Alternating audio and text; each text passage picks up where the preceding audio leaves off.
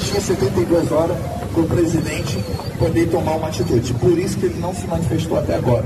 Ele não pode se manifestar até agora. Por isso que tem que esperar 72 horas. O que eu peço para vocês? O Vitória do Botafogo, a paralisação, esse momento, porque nós não podemos se comparar aos bandidos, aos vagabundos. Nós somos brasileiros, nós somos cidadãos de bem e nós vamos trabalhar dentro da lei.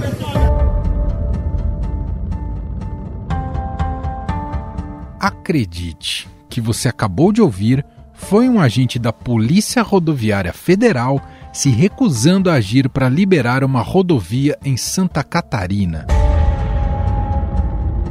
Sem aceitar a derrota de Jair Bolsonaro nas eleições, caminhoneiros e manifestantes bolsonaristas radicais resolveram bloquear estradas pelo país, com a conivência da Polícia Rodoviária Federal.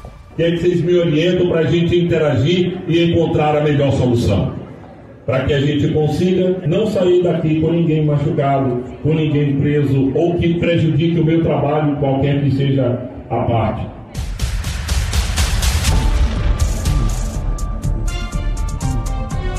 Devido a essas manifestações ilegais que pedem, entre outras coisas, a intervenção militar no Brasil, vários serviços passaram a ser prejudicados.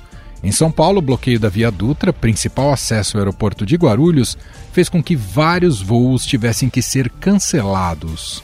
Um protesto fechou a rodovia Hélio Schmidt, que dá acesso ao aeroporto internacional de Guarulhos, na Grande São Paulo. Quatro voos foram cancelados até o momento porque os passageiros não conseguem chegar ao terminal.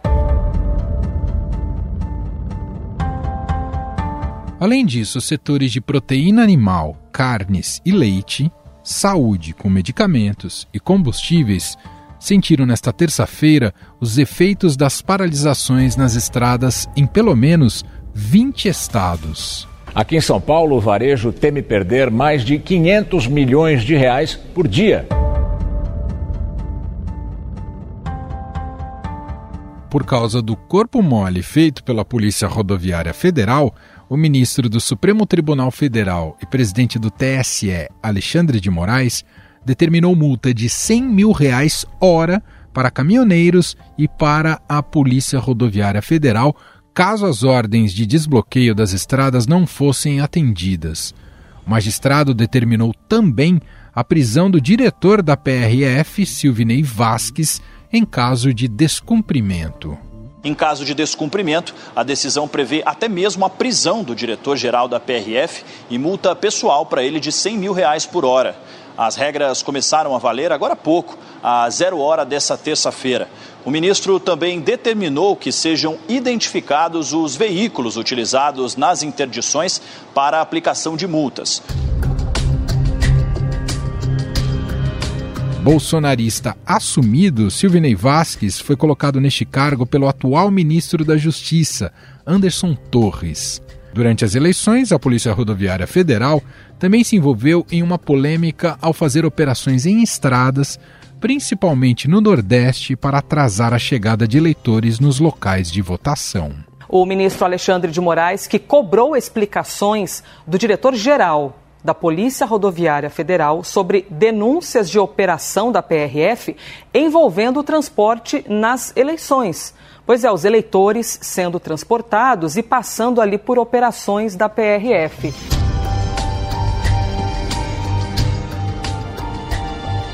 Pelo menos 560 abordagens de fiscalização a coletivos fazendo transporte público de eleitores foram relatadas.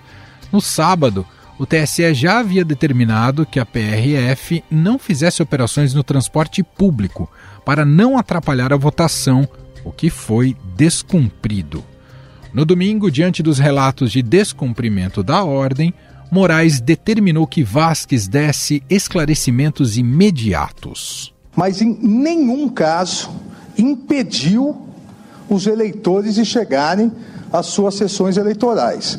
É, isso é muito importante, que em que pese ser apurado caso a caso é, o que ocorreu, e segundo o diretor geral da Polícia Rodoviária Federal, foi exatamente essa questão de interpretação é, somente foi feita, é, as vistorias foram feitas em ônibus sem condições é, de transitar, mas esses ônibus em nenhum momento retornaram à origem. Diante do novo descumprimento de ordens por parte da Polícia Rodoviária Federal, o ministro Alexandre de Moraes chegou a autorizar o uso de tropas da Polícia Militar pelos governadores de estados para dar início à imediata desobstrução de todas as vias públicas que ilicitamente estejam com seu trânsito interrompido.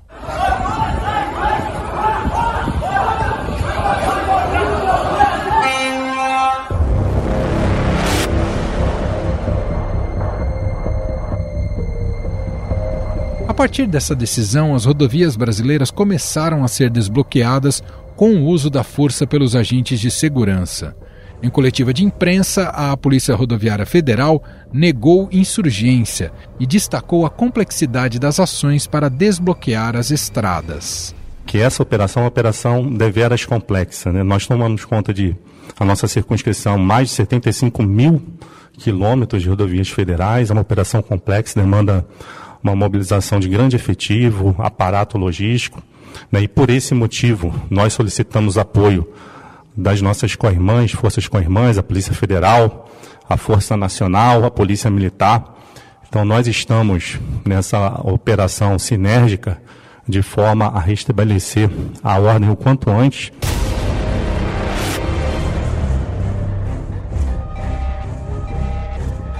Em seu primeiro pronunciamento após a derrota nas eleições, Jair Bolsonaro disse que as manifestações têm que ser pacíficas, mas não condenou enfaticamente. Os atuais movimentos populares são fruto de indignação e sentimento de injustiça de como se deu o processo eleitoral. As manifestações pacíficas sempre serão bem-vindas mas os nossos métodos não podem ser os da esquerda, que sempre prejudicaram a população. Afinal, qual a gravidade da politização dentro da Polícia Rodoviária Federal? Como combater essa insurgência dentro da corporação? Sobre o assunto, vamos conversar com o sociólogo Luiz Flávio Sapori coordenador do Centro de Estudos e Pesquisa em Segurança Pública da PUC Minas.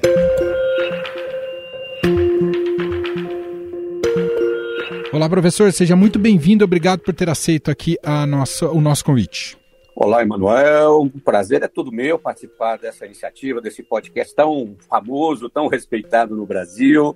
Então, um abraço a todos e todos estão nos ouvindo, né? Sem dúvida. Obrigado, professor. Primeiramente, queria te fazer uma pergunta mais específica.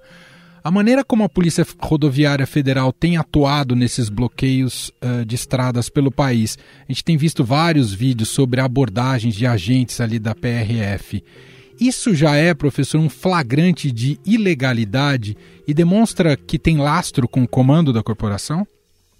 Eu não tenho dúvida disso, Emanuel. É, na verdade, não apenas hoje, né? Eu acho que ficou nítido esse, essa instrumentalização política da, da Polícia Rodoviária Federal, né? Esse, essa vinculação da, da, né, da instituição com os interesses político-partidários né, do, do, presidente Bolsonaro já no domingo, né, naquela, aquelas fatídicas operações preventivas, né, principalmente no Nordeste do Brasil, né, mano? Aquilo ali foi já foi vergonhoso né, o que aconteceu no, né, no dia 30 de outubro. Né, um flagrante violação, inclusive, de determinações do, né, do, do Tribunal Superior Eleitoral. Então, ontem né, e hoje, né, no dia 1 de novembro, nós estamos percebendo mais do que nunca como a Polícia Rodoviária Federal eh, já não tem, nem perdeu completamente sua credibilidade, se é né, um pouco que tinha né, fica cada vez mais nítido que o, o comando da instituição, o diretor-geral da instituição, não se interessou e não se empenhou em prevenir reprimir essas ocupações, essas obstruções das rodovias brasileiras. Né? Não há dúvida que, infelizmente, a instituição se tornou parte né, desse verdadeira, dessa verdadeira afronta à democracia brasileira que nós, infelizmente, estamos testemunhando né, desde, desde o domingo à noite. Uhum. E muito dessa politização e instrumentalização da Polícia Rodoviária Federal é fruto desse tipo de liderança do diretor-geral que o senhor mencionou, o Silvinei Vasques? Eu não tenho dúvida que ele é o grande responsável por isso, porque a Polícia Rodoviária Federal ela é uma polícia relativamente nova né, no, no espectro né, da, da, segurança pública no Brasil. Ela remonta ao início da década de 1980. Ela né, está completando 40 anos, pouco mais de 40 anos de existência, e sempre foi uma polícia. É, ela não foi nunca foi protagonista né, no aparato de segurança pública brasileiro, apesar dela estar prevista na, né, prevista na Constituição, no artigo 144, cabe a ela né, o patrulhamento preventivo, ostensivo das rodovias federais, ela pode sim prevenir e reprimir crime né, nesse território das rodovias. Ela sempre, tem, ela sempre foi uma polícia relativamente eu diria, Emanuel, relativamente legitimada, com algum grau de apreço da população, apesar de algum problema ou outro, mas uma polícia que sempre passou e nunca mereceu uma maior preocupação da sociedade brasileira. Mas nos últimos quatro anos, é, desde, principalmente desde a nomeação desse diretor-geral, é nítida essa, essa politização, essa instrumentalização política né, da, da, da instituição. Começou, inclusive, em 2020, quando ela, por uma decisão do ministro da Justiça, depois é, ela foi é, afirmada agora pelo atual, né, ministro, o ministro Anderson Torres, a Polícia Rodoviária Federal, Emanuel, está fazendo operações hoje de, de repressão ao tráfico de drogas em periferias de grandes cidades brasileiras, como do Rio de Janeiro, como né, em outras capitais brasileiras, violando para assim, suas, seus limites constitucionais. Isso, tem, isso é recente, Emanuel. Uhum. Isso é coisa de três, quatro anos. Então, é, é, é, há uma, uma, uma polícia nova que está se conformando dentro de um viés de enfrentamento ao crime, de confronto armado ao crime, violando os seus parâmetros constitucionais e claramente vinculada à ideologia bolsonarista. É, é, é sim viés do atual comando, eu não tenho dúvida disso. E, e essa, essa distinção é importante a gente fazer e te peço a sua ajuda, professor. Em tese, o que deveria fazer uma Polícia Rodoviária Federal segundo a, a, Constituição, porque ela tem se confundido com uma polícia comum e até, em certos casos, até com uma polícia investigativa. Exatamente. No Rio de Janeiro, ela se tornou contumaz em fazer operações de repressão ao tráfico de drogas, né, nas favelas do Rio de Janeiro, né, Emanuel? Uhum. Isso nunca aconteceu na história da Polícia Rodoviária Federal. É, sempre foi inimaginável ela ter um grupo tático, de força tática, com armamento pesado, para trocar tiros com um grupo de traficantes em favelas né, de grandes cidades brasileiras. Isso, isso não é atribuição da Polícia Rodoviária Federal. O artigo 144 define com muita, né, da Constituição Federal, define com muita clareza. É, uma, é a organização policial é, fardada, preventiva, ostensiva, que deve patrulhar as rodovias federais no sentido de quê? De eh, diminuir a probabilidade da ocorrência de infrações de trânsito, né, de crimes de trânsito e crimes outros que usam das rodovias federais, por exemplo, o tráfico de drogas, né, ou mesmo quadrilhas de roubo a bancos que né, utilizam né, dessas vias públicas. Então, ela tem atribuição de prevenir e reprimir esse tipo de criminalidade também, não apenas relacionada ao trânsito. Agora, ela não pode investigar. Né? Investigação cabe à Polícia Federal, ela não pode fazer inquérito. Ela não tem atribuição de, por iniciativa própria, ir numa favela, numa cidade como Rio de Janeiro, São Paulo, Belo Horizonte, outra capital do, do Nordeste, e fazer uma operação específica de repressão às quadrilhas, por exemplo, de rouba-bancos ou do tráfico de drogas, como tem feito ultimamente. Fez em Varginha, em Minas Gerais, ano passado, né? E, no caso do rouba-banco, e fez no tráfico, tem sido contumaz na cidade do Rio de Janeiro. Na Vila Cruzeiro, é, a gente acompanhou, não, né? É, pois não? Na Vila Cruzeiro, né, teve aquele caso da... da de... que foi uma, maior, a, a, operação com o maior grau de letalidade da história recente do Brasil, né, Emanuel? Uhum. Se não me engano. Então, é, são, é, isso não está previsto na Constituição, isso é uma autoatribuição por uma iniciativa inconstitucional do ministro da Justiça, do atual ministro da Justiça, numa portaria né, que ele está se baseando do ano passado para supostamente dar legalidade e legitimidade jurídica a isso, mas não tem. É fundamental que, inclusive, isso seja discutido pelo Supremo Tribunal Federal. Inclusive, o próprio presidente Lula, assim que assumir a presidência ano que vem, me parece fundamental de imediato é, ela extinguir essa portaria do, do atual ministro da Justiça. A Polícia Rodoviária Federal precisa voltar às rodovias federais, de onde ela nunca deveria ter saído. E qual é o tamanho, professor, na sua visão, da responsabilidade nesse momento atual de crise no país, de bloqueio de estradas e tudo mais? Qual o tamanho da responsabilidade do presidente Jair Bolsonaro? Eu entendo que essa, essa crise, na verdade, essa clara tentativa né, de, de violar os parâmetros né, constitucionais, e para a gente ser direto, né, Emanuel? Nós uhum. estamos testemunhando, infelizmente, uma tentativa de golpe de Estado no Brasil. Né? Eu, e aqui falando como cientista social, é isso que nós estamos testemunhando no Brasil, né, nos últimos três dias, principalmente hoje, né, no dia 1 de novembro. Né, é, e, e, essa tentativa, baseado né, numa suposta fraude das urnas, né?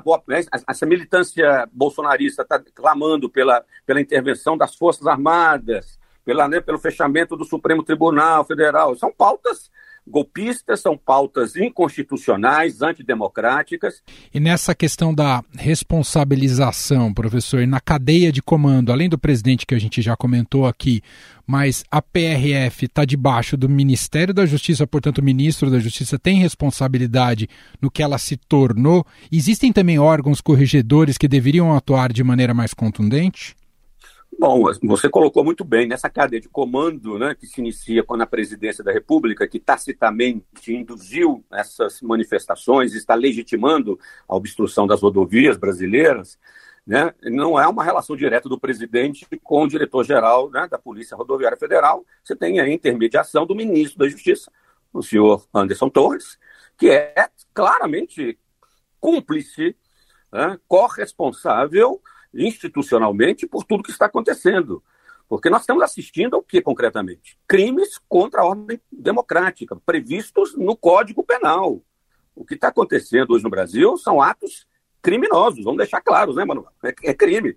Né? E certamente esses indivíduos, começando com o diretor-geral da Polícia Rodoviária, e o ministro Anderson Torres, eles terão que assumir responsabilidades legais após a, a, o equacionamento dessa situação.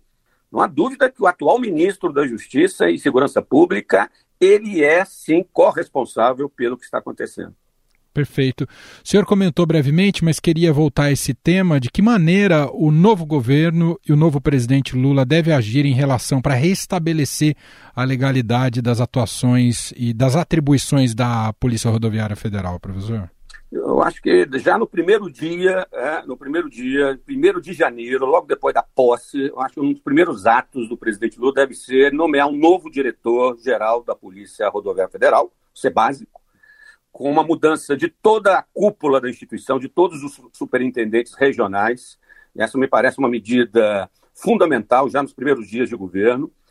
Isso não vai significar, no meu ponto de vista, não pode significar uma caça às bruxas, isso é perigoso, não me parece um caminho, mas essa mudança de comando deve sinalizar uma mudança, não de, no sentido de, transformar a Polícia Rodoviária Federal num instrumento é, político ideológico do governo Lula, né? não pode se repetir o erro, Manuel. É uhum, isso? Uhum. O, o, presidente Lula tem que, como estadista e como ele está sinalizando, né, um governo de frente ampla, ele tem que sinalizar que o novo comando da instituição tem que, tem que ter como atribuição e como missão construir uma polícia rodoviária federal como polícia de Estado e não polícia de governo.